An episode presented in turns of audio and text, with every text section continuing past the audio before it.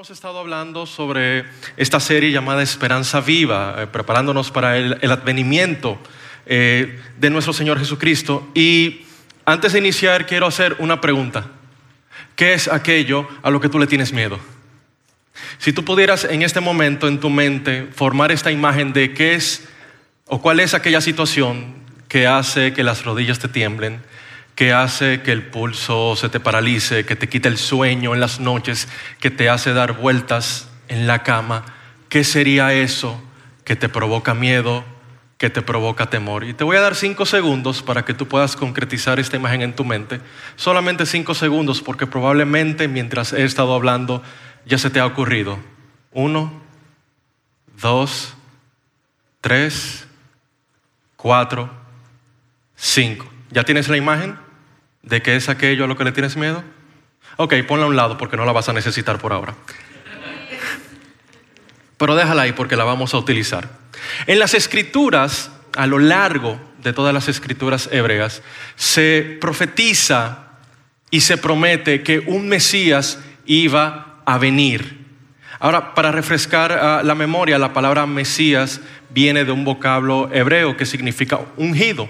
¿Y qué es un ungido? Un ungido es una persona seleccionada para una actividad o una función muy, muy específica. Y esta palabra, eh, Mesías en hebreo, tiene una contraparte en griego, que es Cristo, que significa también lo mismo, ungido. Entonces, en las escrituras se promete que iba a venir un Mesías, un Cristo, un ungido, y estas profecías datan desde cientos hasta miles de años antes del nacimiento de Jesús. Es más, desde Génesis hasta Malaquías hay alrededor de 300 o más profecías que hablaban sobre este ungido que iba a venir.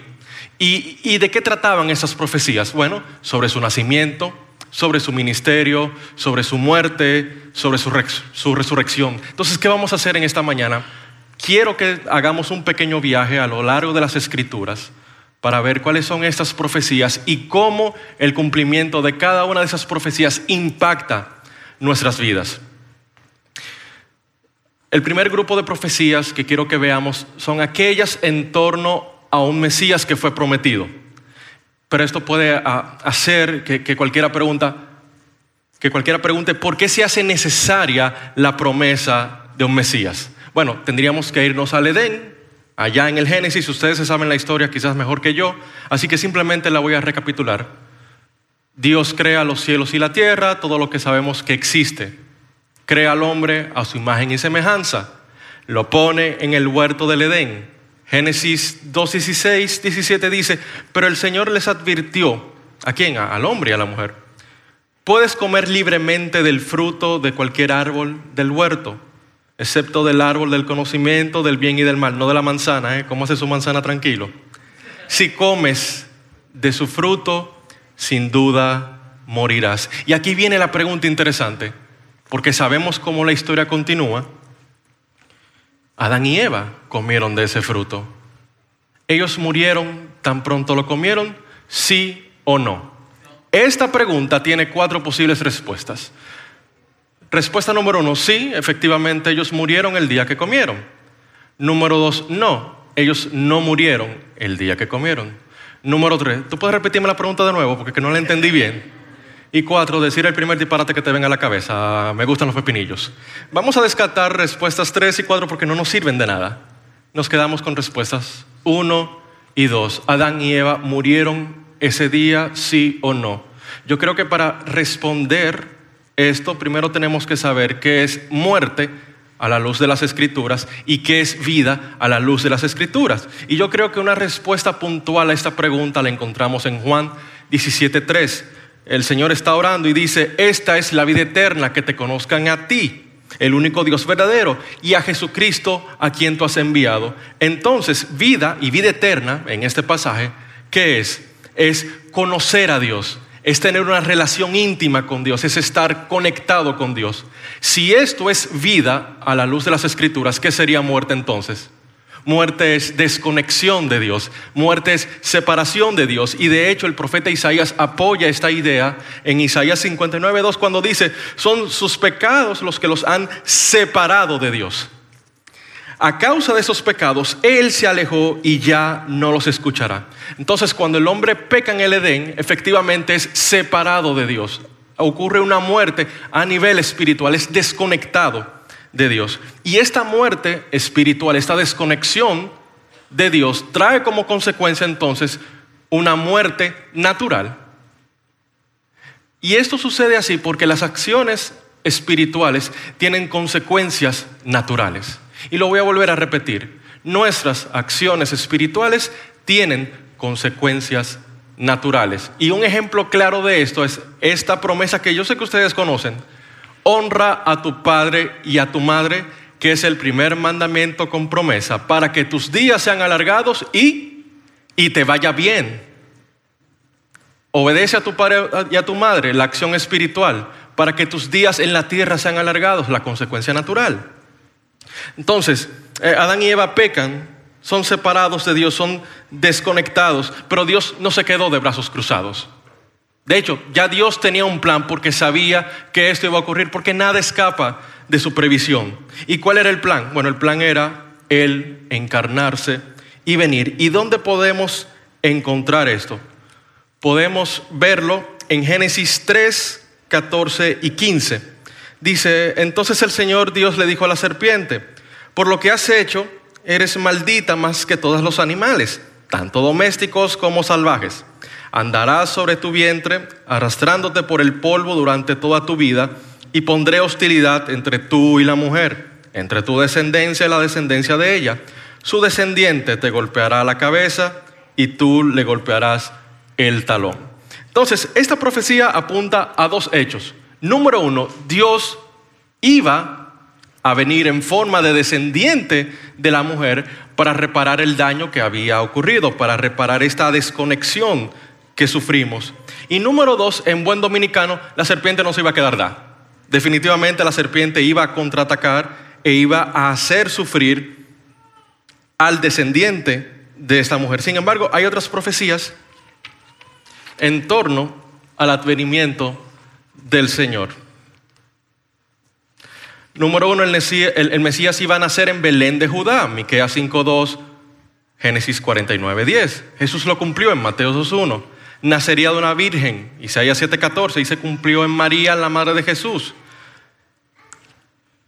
El Mesías iba a ser descendiente del rey David, según Isaías 9.7 y Jesús es descendiente de David tanto por su madre María como por su padrastro José. Y esto lo vemos en las genealogías de Mateo 1 y Lucas 3. Sobre esto un punto interesante. Hay algunas personas que son detractores de la fe y dicen que estas genealogías eh, se contradicen y que la Biblia se contradice porque presentan dos genealogías diferentes. Los que estas personas ignoran a propósito es que una es la genealogía de María, otra es la genealogía de José, el padrastro de Jesús habría una masacre de niños luego del nacimiento del Mesías, Jeremías 31:15, lo cual ocurrió por mandato del rey Herodes para tratar de asesinar a Jesús, Mateo 2:16 al 18. Iba a ser llamado desde Egipto, Oseas 11:1. José, luego de una revelación, toma a su familia y huye hacia Egipto, Mateo 2:3 al 15. Un mensajero prepararía el camino del Señor, Malaquías 3:1, lo cual se cumplió en Juan el Bautista, según Mateo 11, 7 al 10. Y de hecho, Wellman la semana pasada estuvo hablando sobre Juan el Bautista, este mensajero del Señor que había sido profetizado que prepararía el camino para, para el Mesías. Entonces, ¿qué, ¿qué podemos tomar, qué podemos aprender de esas profecías en torno al advenimiento de un Mesías? Número uno, que a pesar de los cientos de años que transcurrieron, desde que las profecías fueron dadas hasta que se cumplieron, Dios fue fiel en mantener su palabra. A pesar de los tiempos y de las voluntades de las personas involucradas, Dios jamás perdió el control. Todo salió de acuerdo a su plan. Y si Dios pudo hacerlo a través del paso de los siglos, ¿no hará su palabra y cumplirá su promesa en tu vida también? Pero hay otra cosa más que que, podemos ver, porque hay otras profecías que no hablan solamente del nacimiento de Jesús, sino sobre, sobre su sufrimiento y sobre el sacrificio que iba a hacer ah, por nosotros. Y hay dos profecías que son las más conocidas en torno a este tema, que son el Salmo 22 e Isaías 53. Ahora bien, esto puede también alzar la siguiente pregunta. Ven acá, pero si el Mesías, Dios hecho carne, iba a venir para reparar el daño ocurrido en el Edén, ¿por qué él tendría que sufrir? ¿Por qué tendría que sacrificarse? Hay una respuesta corta, porque la paga del pecado es muerte y la paga de nuestro pecado es muerte. Pero Dios nos ama tanto que se hizo hombre, se encarnó y murió por nuestros pecados, de manera que nosotros pudiéramos entonces sostenernos, agarrarnos de su obra de salvación. Pero tenía que pagar un precio. Tenía que morir por nosotros, cargando las consecuencias de nuestro pecado. Y, el Salmo 22, volviendo a esto, es, es, fantástico porque predice unos detalles sobre la muerte de Jesús de una manera tan, tan puntual que asombra a, a, cualquiera. Salmo 22 del 16 al 18 dice, mis enemigos me rodean como una jauría de perros, una pandilla de malvados me acorrala, han atravesado mis manos y mis pies, puedo contar cada uno de mis huesos. Mis enemigos me miran fijamente y se regodean. Se reparte mi vestimenta entre ellos y tiran los, los dados por mi ropa. ¿Y, ¿Y qué podemos ver aquí que se está cumpliendo? Número uno, las manos y los pies del Mesías serían atravesados. Y eso lo vimos cuando los clavos atravesaron las manos y pies de Jesús, Juan 20, 25 se burlarían en su crucifixión. Eso lo vimos en Mateo 27, 39 al 43, cuando los líderes religiosos y los eh, soldados romanos se burlaron de él. Los huesos del Mesías no serían quebrados. Aquí hay algo interesante. Ah, cuando una persona era crucificada, se le rompía las piernas para que esto acelerara el proceso de su muerte. De hecho, cuando estaba cayendo la tarde, los soldados romanos le quiebran las piernas a los dos malhechores a los lados de Jesús, pero cuando se acercan a Él, dicen, no hay necesidad de hacerlo, ya Él murió. Todos sus huesos pudieron ser contados y no fueron quebrados. Y los guardias echaron suerte para repartirse la ropa del Mesías, y esto lo vemos en Mateo 27, 35. Ahora bien, aparte de, la, de los datos que podemos ver en la profecía del, del Salmo 22, el libro de Isaías capítulo 53 es o contiene una de las profecías más famosas en torno a la vida, el ministerio y el sufrimiento y muerte del Mesías. De hecho, esta profecía se conoce como la profecía del siervo que sufre o el siervo sufriente. Así que vamos a leer Isaías 53, versos del 1 al 12. Dice, ¿quién ha creído nuestro mensaje? ¿A quién ha revelado el Señor su brazo poderoso? Mi siervo creció en la presencia del Señor como un tierno brote verde, como raíz en tierra seca. No había nada hermoso ni majestuoso en su aspecto, nada que nos atrajera hacia él. Fue despreciado y rechazado, hombre de dolores, conocedor del dolor más profundo. Nosotros le dimos la espalda y desviamos la mirada. Fue despreciado y no nos importó. Sin embargo, fueron nuestras debilidades las que él cargó fueron nuestros dolores los que lo agobiaron. Y pensamos que sus dificultades eran un castigo de Dios, un castigo por sus propios pecados. Pero Él fue traspasado por nuestras rebeliones y aplazado por nuestros pecados. Fue golpeado para que nosotros estuviéramos en paz. Fue azotado para que pudiéramos ser sanados. Todos nosotros nos hemos extraviado como ovejas. Hemos dejado los caminos de Dios para seguir los nuestros. Sin embargo, el Señor puso sobre él los pecados de todos nosotros. Fue oprimido y tratado con crueldad. Sin embargo, no dijo ni una sola palabra. Como cordero fue llevado al matadero y como veja en silencio ante sus trasquiladores, no abrió su boca. Al ser condenado injustamente se lo llevaron. A nadie le importó que muriera sin descendientes ni que le quitaran la vida a mitad de camino, pero lo hirieron de muerte por la rebelión de mi pueblo. Él no había hecho nada malo y jamás había engañado a nadie, pero fue enterrado como un criminal fue puesto en la tumba de un hombre rico. Formaba parte del buen plan, sí, del buen plan del Señor, aplastarlo y causarle dolor. Sin embargo, cuando su vida sea entregada en ofrenda por el pecado, tendrá muchos descendientes. disfrutará de una larga vida y en sus manos el buen plan, de nuevo, el buen plan del Señor prosperará. Cuando vea todo lo que se logró mediante su angustia, quedará satisfecho. Y a causa de lo que sufrió, mi siervo justo hará posible que muchos sean contados entre los justos, porque él cargará con todos los pecados de ellos. Yo le rendiré los honores de un soldado victorioso, porque se expuso a la muerte, fue contado entre los reverdes, cargó con los pecados de muchos e intercedió por los transgresores. Y aquí podemos ver algunas cosas muy interesantes sobre esto que narra Isaías. Iba a ser Ah, rechazado totalmente y vemos que se cumple en Lucas 13:34. La muerte del Mesías iba a ser el sacrificio sustituto por nuestros pecados. Y 2 Corintios 5:21 da testimonio de eso. El Mesías iba a enmudecer en presencia de sus acusadores. Jesús guardó silencio. Y Primera de Pedro 2:23 atestigua esto. El Mesías iba a ser sepultado con los ricos. Ah, no sé si ustedes recuerdan que cuando Jesús muere, José de Arimatea pide el cuerpo del Señor para enterrarlo en una tumba que él había comprado. Y el Mesías iba a estar entre pecadores en el momento de su muerte. Y sabemos que Jesús fue crucificado en medio de dos malhechores. Sin embargo, hay otras profecías más que también apuntan al sufrimiento de Jesús. Eh, Salmo 41.9 dice que iba a ser traicionado por alguien cercano y sabemos que Judas Iscariote traicionó al Señor. Sabemos también, según Zacarías 11.12, que el precio de esa traición iba a ser de 30 piezas de plata. Judas vendió a Jesús por 30 piezas de plata, Mateo 26, 14 al 16. Su cuerpo sería traspasado por un arma, dice Zacarías 12.10, van a mirar al que traspasaron Ah, en Juan 19 se puede contemplar como un soldado le atraviesa un costado a Jesús con una lanza. En su sufrimiento le iban a dar de beber vinagre según el Salmo 69, 21. Y sabemos que cuando Jesús dijo, tengo sed, le dieron a beber vinagre. ¿Qué representan para nosotros todas esas profecías relacionadas a un Mesías que iba a sufrir y que se iba a sacrificar por nosotros?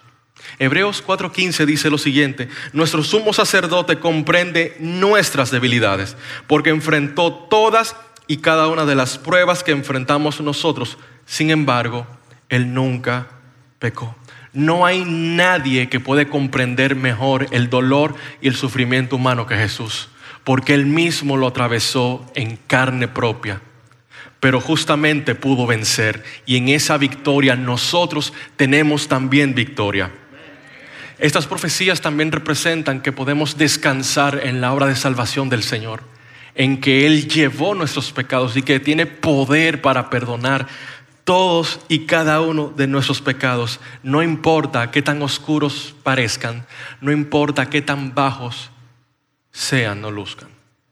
Jesús puede perdonar nuestros pecados. Ahora bien, también hay otras profecías que hablan en torno a su resurrección y a la salvación. Y de hecho, el pasaje más conocido que apunta a, la resurrección del Mesías lo encontramos en el Salmo 16.10 que dice, pues tú no dejarás mi alma entre los muertos, ni permitirás que tu santo se pudra en la tumba. Volviendo también a Isaías capítulo 53, no sé si ustedes se dieron cuenta que luego de que Isaías habla de que el siervo del Señor iba a sufrir y que su vida sería cortada, iba a ocurrir lo siguiente. Luego de morir, uno, iba a tener descendientes. Dos, iba a disfrutar de una larga vida. Tres, vería el logro de su dolor y va a estar satisfecho. Cuatro, se le va a rendir honor de soldado victorioso. Todas estas cosas que acabamos de mencionar solamente aplican a una persona que está viva, no muerta. Y de la resurrección de Cristo hay pruebas, como por ejemplo la tumba que está vacía, eh, documentos históricos donde se eh, evidencia que, que personas vieron a Jesús vivo. Y algunas de esas personas podemos encontrarlas en 1 Corintios capítulo 15 Ah, luego de que Jesús resucitó, se le apareció a Cefas y luego a los dos apóstoles, Cefas es Pedro. Se le apareció a más de 500 personas a la vez. Se le aparece a Jacobo, su hermano, y después de nuevo a todos los apóstoles. Y por último, se le aparece también al apóstol Pablo, que era un perseguidor de la iglesia. ¿Qué, qué podemos sacar de estas profecías en torno a, a un Mesías que resucitó de los muertos y que nos salva de nuestros pecados? Segunda de Corintios 13:4 dice, porque aunque fue crucificado en debilidad, vive por el poder de Dios. Pues también nosotros somos débiles en Él, pero viviremos con Él por el poder de Dios para con ustedes.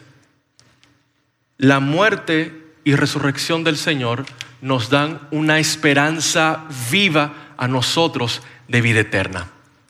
El hecho de que se haya profetizado no solamente su muerte, sino también su resurrección de entre los muertos, y que así haya ocurrido, también nos dice algo más. Si todas las profecías en torno a su primera venida se han cumplido, yo creo que eso significa también que las profecías en torno a su regreso se van a cumplir también. Y cuando el Señor regrese, esto es lo que va a ocurrir. Apocalipsis 21, 1, 3 y 4 dice, entonces vi un cielo nuevo y una tierra nueva, porque el primer cielo y la primera tierra habían desaparecido, y también el mar.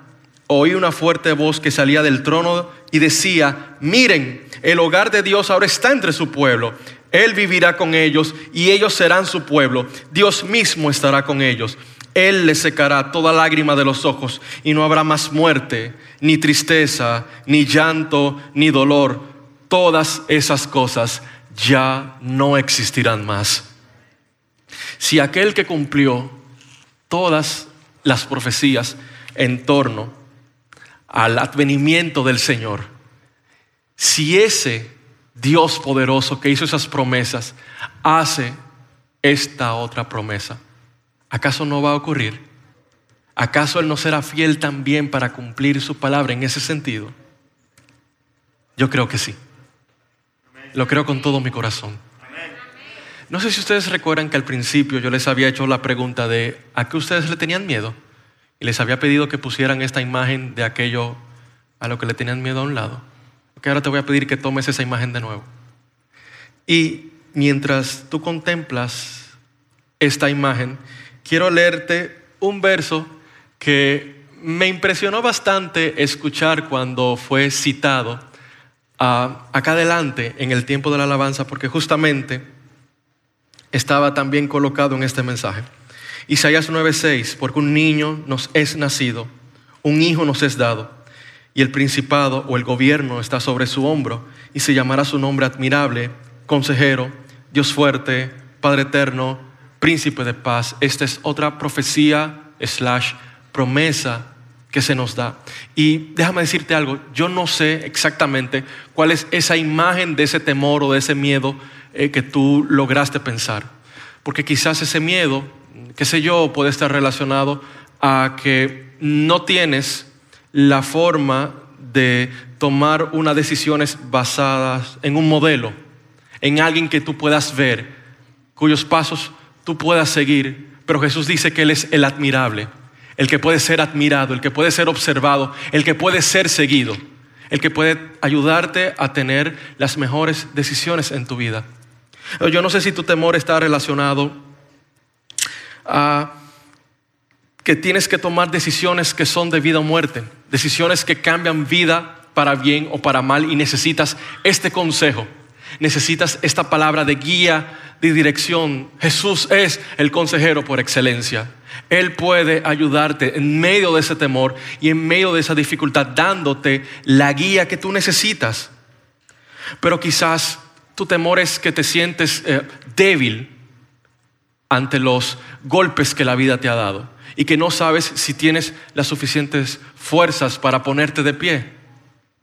Jesús es ese, es ese Dios fuerte, ese Dios poderoso que puede compartirte de su fuerza y puede sostenerte en medio de tu debilidad. Pero quizás tú vienes, como muchos de nosotros, de familias con vínculos destrozados, con vínculos disfuncionales. Y quizás no tienes esta garantía de que tu futura familia o tu familia actual pueda ser una de vínculos fuertes. Jesús es el Padre eterno. Es el Padre que no abandona a sus hijos. Es el Padre que siempre está presente día y noche, velando por cada uno de nosotros. Pero quizás aquello a lo que tú le tienes miedo o temor es esta ansiedad que te ha provocado las cosas que has estado viviendo últimamente. No sé, quizás deudas, quizás problemas familiares, quizás no saber qué vas a hacer con tu vida, no saber qué va a ocurrir el día de mañana y eso te llena de ansiedad o de estrés. Él es el príncipe de paz. Él es el que puede otorgarte este reposo y esta paz que sobrepasa todo entendimiento, porque no hay nadie que ofrezca ese descanso y esa paz como lo hace el príncipe de paz. Entonces ahora vuelvo y te pregunto, ¿qué es aquello a lo que tú le tienes miedo? Yo no lo sé.